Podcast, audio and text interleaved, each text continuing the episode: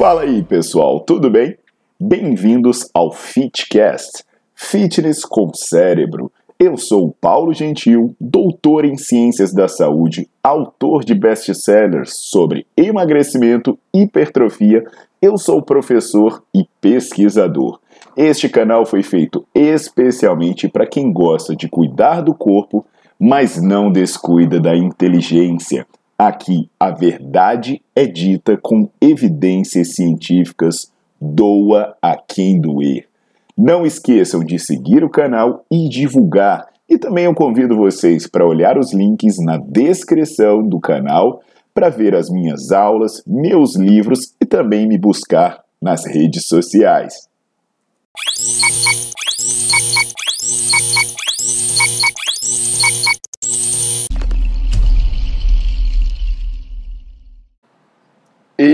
Turma, hoje eu vou falar de um assunto de arrepiar aqui, hein? Vou falar da tal da oxandrolona. Opa! o esteroide anabolizante que é queridinho de muita gente. Então vou falar daquela maneira que vocês já conhecem, cientificamente embasado, sem papo na língua e dando a real para quem quer saber real e para quem não quer saber real, problema. Então, turma, já deixa o seu like no vídeo, já bota para seguir o canal que vocês vão saber algumas coisas muito importantes sobre a oxandrolona hoje. Então, galera, é, olha só, eu tenho, eu tenho alguns vídeos aqui, né? E aí, um que eu recomendo muito que vocês assistam, de repente dá uma pausa agora e assiste, ou não esquece já para assistir depois que terminar esse, que é o segredo dos shapes. Eu falo sobre o segredo dos shapes, eu falo um pouco sobre a hipocrisia em volta do esteroide anabolizante, o que, que ele faz de resultado real e o que, que ele não faz. Por que, que eu digo isso? Porque a oxandrolona nada mais é do que um esteroide anabolizante também. A oxandrolona é um esteroide anabolizante derivado da testosterona, mais especificamente derivado da dihidrotestosterona, o que lhe dá algumas, algumas propriedades interessantes, como o fato de não aromatizar, ou seja, não virar hormônio feminino, digamos assim. Isso daí era interessante do ponto de vista terapêutico, né? Só que tinha outras coisas que não eram legais. O fato dela ser 17 alfa-alquelada faz com que ela passe pelo fígado, aí faça duas passagens pelo fígado e acabe causando lesões hepáticas. Mas a oxandrolona, ela não foi criada é, é, para fins estéticos ou terapêuticos, né? Nem foi criada pelo demônio para matar a galera da maromba. A oxandrolona, ela foi criada uh, com finalidades terapêuticas. Inicialmente, ela era vendida em doses de 2 ou 5 miligramas, o que era muito útil para tratamento clínico, porque isso se aproxima muito da produção de um homem. Então, você tinha um jovem com hipogonadismo, então você dava comprimido, um comprimido diário, ao invés de você ficar recomendando injeções. Então, era para regularizar a, a, a quantidade de testosterona circulante em pessoas que tinham deficiência.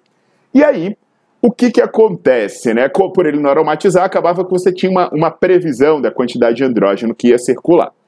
E aí esse remédio, ele logo caiu na graça da galera da maromba, especialmente das mulheres, porque a carga hormonal, ela, ela podia ser relativamente baixa, sem necessidade de injeção. Então, assim, a mulher já libera pouquíssima testosterona. Então, ela, fica, ela tinha muito medo, né, antigamente, de tomar uma quantidade alta e ficar muito masculinizada. Então, o que, que as mulheres começaram a fazer? Começaram a tomar é, dividir um comprimido no meio, então algumas tomavam 1 miligrama, algumas tomavam dois, a mais corajosas 2 miligramas e por aí vai. Só que chegou um momento em que essa produção oficial de oxandrolona foi interrompida, então não dava mais para comprar pelas vias oficiais. Só que todo mundo tem um amigo, que tem um amigo, que tem um amigo que vai trazer a voz do cabrum para te induzir a fazer as coisas erradas, né? E aí, sei lá, a mina estava acostumada a tomar soxandrolonazinha um pouquinho todo dia. Aí um belo do dia, o cara falou: Ô oh, minha filha, por que, que você anda tristonha por aí? Ela, é, acabou meu, meu, meu, minha força, foco, fé, né? E, e, aí o cara, não, acho que eu tenho um amigo que conhece um amigo que consegue manipular esse negócio para nós. Aí o cara chegou, foi lá na farmácia de manipulação, aí a menina chegou, ah, eu queria aquele meu comprimidinho de 2 miligramas. Aí o cara, pô, filha, sabe o que acontece? Olha só, é, na hora de fazer o comprimido, né, tem os gastos aqui, faz aqui, faz aqui, faz de lá. Então, no final das contas, fazer um comprimido de 2 ou 5 miligramas sai uma diferença muito pequena. E aí, meu camarada, o cara falou um negócio que é complicado, né? Falou em promoção. Imagina, pô, você sai lá para comprar dois e quase pelo mesmo preço você compra cinco. Imagina isso numa loja de sapato. Acabou. Falou uma coisa que mexeu com a mulherada. Só que aí ela falou: opa, então desce cinco nessa brincadeira. Só que a voz demônio, né, coçou a cabeça e falou: sabe, eu acho que eu consigo colocar até 10 miligramas nesse comprimido. E aí, meu camarada, aquele comprimidinho que era inofensivo inicialmente, ele virou um comprimido de 10 miligramas. Qual é o problema de ser um comprimido de 10 miligramas? É que se você tomar uma dose, você já toma a quantidade que um homem libera por dia. Só que o problema não parou por aí. O problema é que um de belo do dia a pessoa foi comprar o seu comprimido de 10 miligramas, foi tomar, foi lá, caiu, pum, caiu dois na mão. Caiu dois na mão, né? A pessoa olha para um lado, olha para o outro e fala: Quer saber de uma coisa? Eu vou tomar essa porcaria. E paf! Tomou os seus 20 miligramas. Viu que não morreu? Toma 30, toma 40. Então hoje a gente está vendo mulheres tomando aí, né, tranquilamente 40 miligramas por dia de oxandrolona. Sabe o que, que significa uma mulher tomando 40 miligramas por dia de oxandrolona? Significa que ela pode estar tá tomando 200 vezes mais do que ela produz normalmente ou pode estar tomando quatro vezes mais do que um homem produz. Então, olha que maravilha. O que significa isso? É que, além dos danos hepáticos, do risco aumentado de problemas cardiocirculatórios e tudo isso, também tem a masculinização. É por isso que você vê a mulherada aí com a cara quadrada, né? Com o gogó crescendo, com a voz grossa, sem contar as partes que a gente não vê também, né? Porque o, clitor, o clítoris, clitóris, ele tem um monte de receptor androgênico, então ele normalmente não cresceria tanto porque o andrógeno não juntou nele. Então começa a descer oxandrolona aí, vai, vai ficar com o bigolim crescendo. E os problemas, pessoal, eles são dose dependentes. Quanto mais toma, mais risco tem. E aí alguém pode pensar, né? É, pô, mas isso não é reposição? Pô, Reposição caceta. Reposição aonde, pessoal? Se um homem libera aí 4 a 11 miligramas por dia, o que uma, uma mulher está fazendo tomando 40 miligramas, ou mesmo um homem tomando 40 miligramas?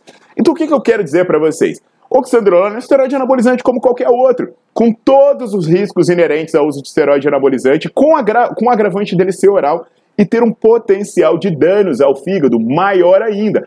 Óbvio, óbvio, óbvio, óbvio que oxandrolona pode ter aplicações clínicas importantes. Quando for bem administrado por médico sério, aí você vai ter que ver se a pessoa realmente tem a formação, né? Porque não é essa galera que diz que tem um monte de especialidade. Você entra no site do Conselho Federal de Medicina e não tem nenhuma. Sabe, a pessoa tem que ter um diagnóstico, tem que ter uma deficiência, tem que ter um quadro clínico que justifique o uso.